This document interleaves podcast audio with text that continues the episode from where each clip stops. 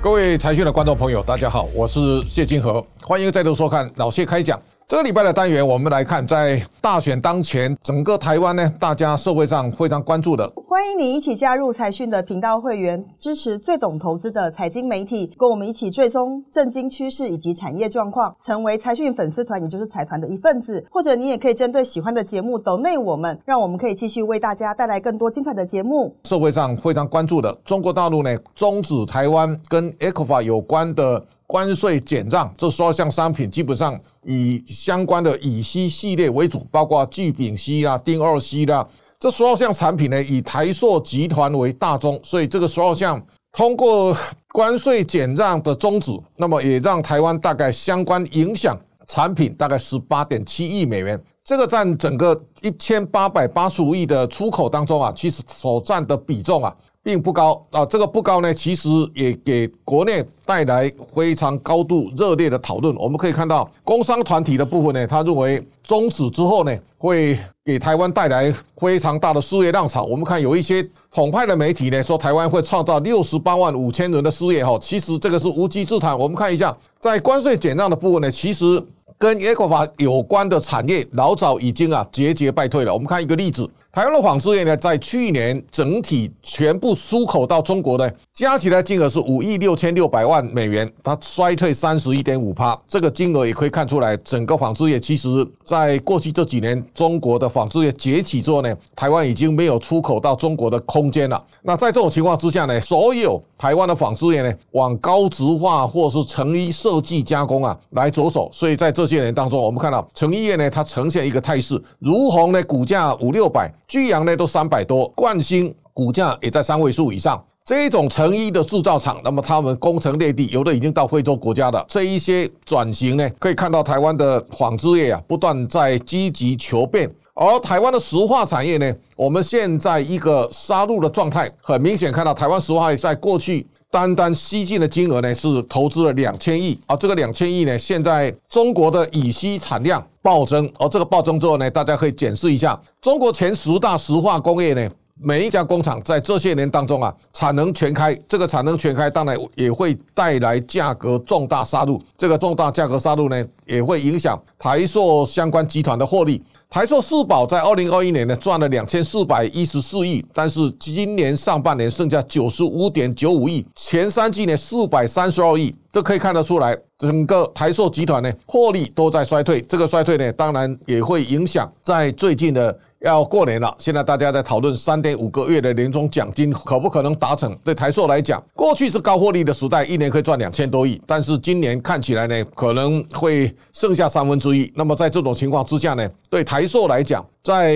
e q u a 的冲击效应当中啊，大家一定要去思考一点。这个经济日报的社论呢，他一向在支持 e q u a 但是呢，他有一篇社论提到，西进不如上进的充实产业竞争力啊，是最重要的关键。所以这个也是可以给大家带来一点醒思。在 e q u a 的冲击当下呢，如果你的产品是一个大规模量产的标准产品，我相信价格杀戮会非常的可怕。除了石化业之外呢，现在看起来钢铁产业呢，现在也陷在价格杀戮当中。这当中我们看到像粗钢啊，这个是用电炉厂来提炼废钢，现在这个产业可以，但是高炉厂呢，现在价格大幅的下滑。所以我们看到中国的钢铁业呢，现在价格在不断的往下杀，杀到最后呢，价格杀戮呢，制造业的毛利率呢，越杀越低了。我们看到国际的钢价呢。大概现在都在低档，所以台湾的钢铁股啊，其实有段时间啊，价格是非常低的哈。现在中国钢材生产的比重啊，越来越高了，它因为产能过剩，持续不断的向外在杀价。这个杀价呢，看起来是情况越来越惨烈，所以这个也告诉大家，如果台湾的产业呢，你只能生产标准规格，包括钢铁、塑化，包括汽车呢，现在都很麻烦。所以美国现在也对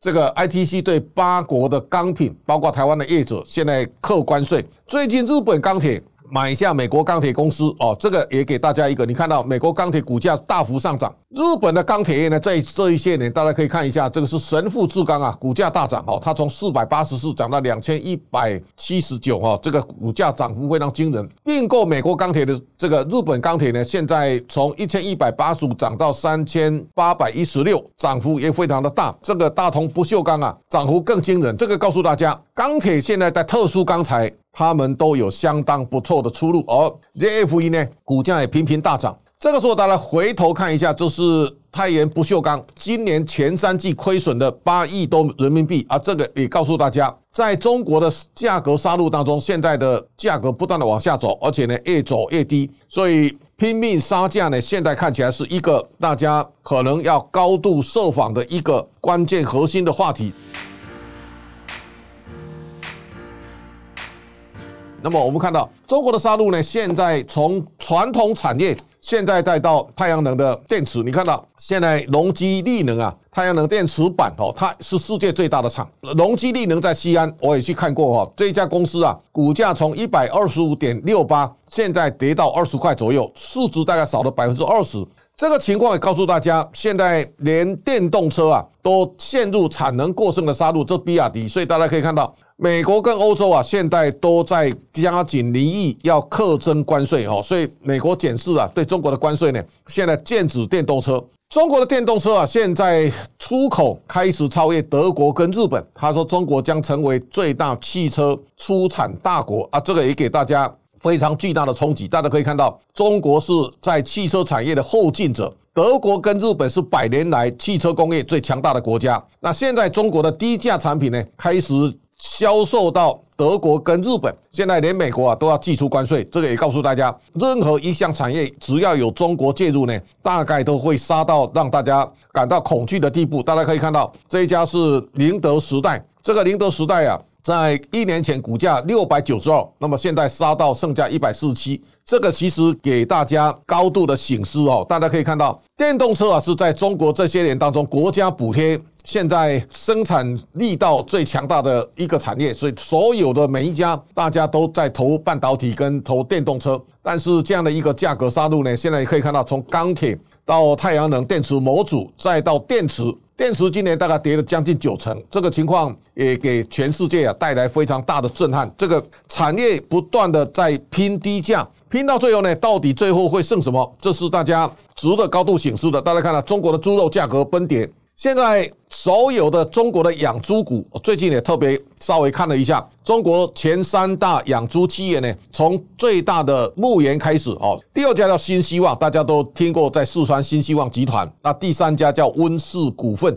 这三家在今年前三季呢，亏损一百零一点七四亿人民币，大家要非常小心的。养猪其实可以在数量上去调控，去拉升价格，但是呢，中国现在陷入无穷无尽的杀价。现在连牧原啊，在今年前三季都亏十八点一八亿，而新希望呢亏了四十八点八。三家公司最大的养猪温氏控股亏四十九亿四千万人民币，连最大的养猪企业呢都亏损的时候呢，也就代表整个产业的杀戮。二三线呢，比方说啊，现在在江西的正邦集团，它这两年亏了将近一百亿人民币，它已经变成了 ST 啊全额交割的公司了。那这个情况也告诉大家，从一线厂、二线、三线呢，全面都在杀戮，也给大家带来一个。高度的洗化，也就是市场上如果没有价格机制呢，那最后呈现的一个是崩跌的景象。所以我们看到现在实体卖场，太平洋百货呢，在中国大陆呢，现在正式落幕了。那在这几年当中啊，它的亏损应该将近两百亿。而这个实体的卖场，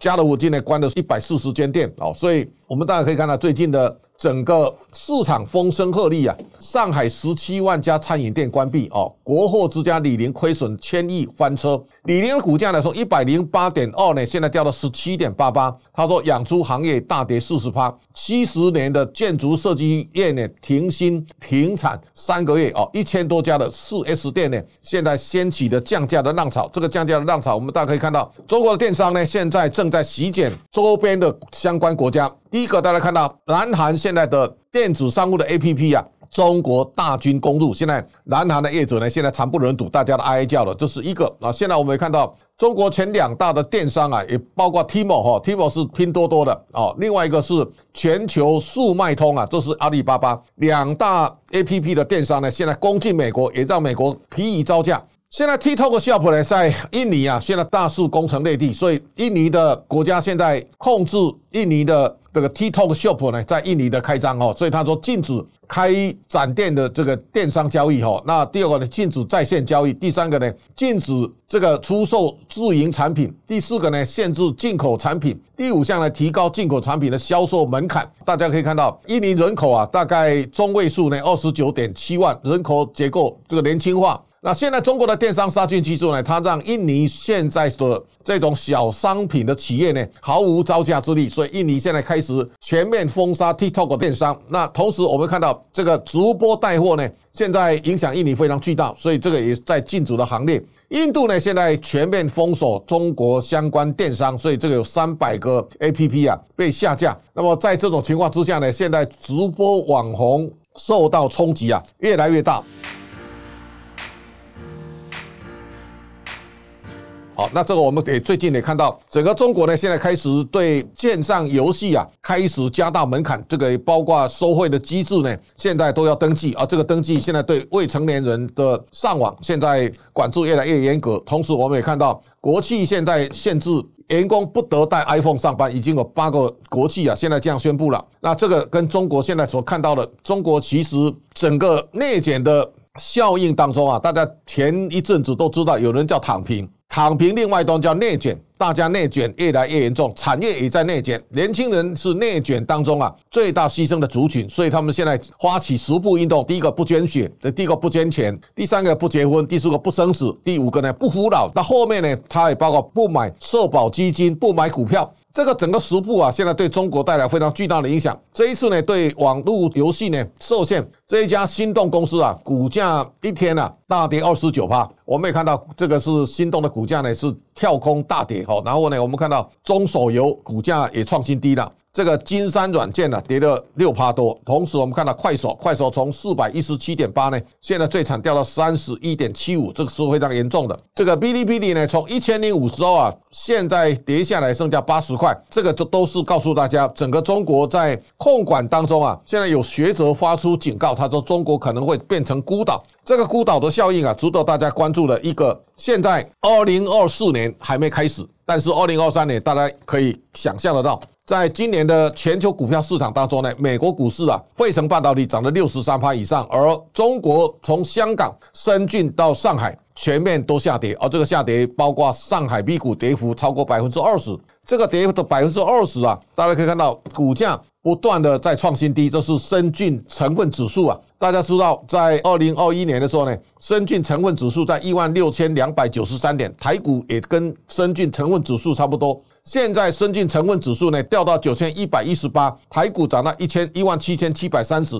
双方一来一回差距就非常大的。这是上海的 A 股现在也在向三千点靠拢，上证指数呢已经跌到两千八百八十九哈，这个以情况非常严重。那我们也可以看到。中国现在所面临的一个最大的问题是，美国的通膨正在逐渐放缓，而中国的通缩呢越来越严峻哦。那我们可以看到，在这张表当中啊，从二零二二年的中国的 PPI 啊，生产者物价变成负的以后呢，到现在为止，它已经进入到第十六个月的 PPI 连续的负值。这个负数，我相信对全球啊会带来非常巨大的影响。今天要给大家一个结论：从二零二四年，大家可以看到，美国股市啊，理论上它是在大涨，在高基期；而中国股市在大跌，在相对的低基期。但是这个低基期啊，你看到今年的香港股市跌十七趴，而台股呢大涨百分之二十五。这一来一回之间呢，现在台湾的加权指数呢，从输香港恒生指数两万两千三百七十六点，现在倒赢一千四百一十一点三二。这个情况也告诉大家。市场极其低，有利于来年的股价上涨。但如果资本一直在不断的外移，那跌再深了，股价还会往下探底。所以我们要记得巴菲特告诉大家的，要在有鱼的地方钓鱼。如果那个资金出走，那个鱼会游走，可能你钓不到大鱼。这个是一个在未来在二零二四，大家一定要高度记在心中的一个焦点。那二零二四还有一个最重要的撞击，中国的通缩啊，会出口到全世界。换句话说，内卷效应。会席卷到全世界相关的产业，包括从石化、钢铁、水泥，甚至到电动车、到电池、到太阳能模组，这个都会在中国的杀戮当中。大家现在可以看到，台股今年啊创下今年最高点，但是台塑四宝创下今年最低点，也就告诉大家，台湾上涨的产业或类股跟今年下跌的产业跟类股完全分道扬镳哦。这个也是在这一次大选当中，大家一定要记得的，台湾会在。你选择美国的科技创新，还是内卷回到中国的通缩体系当中啊？我们选出一个大的未来，会决定台湾未来的前途跟命运。今天老谢开讲到这边告一段落，感谢大家的观赏。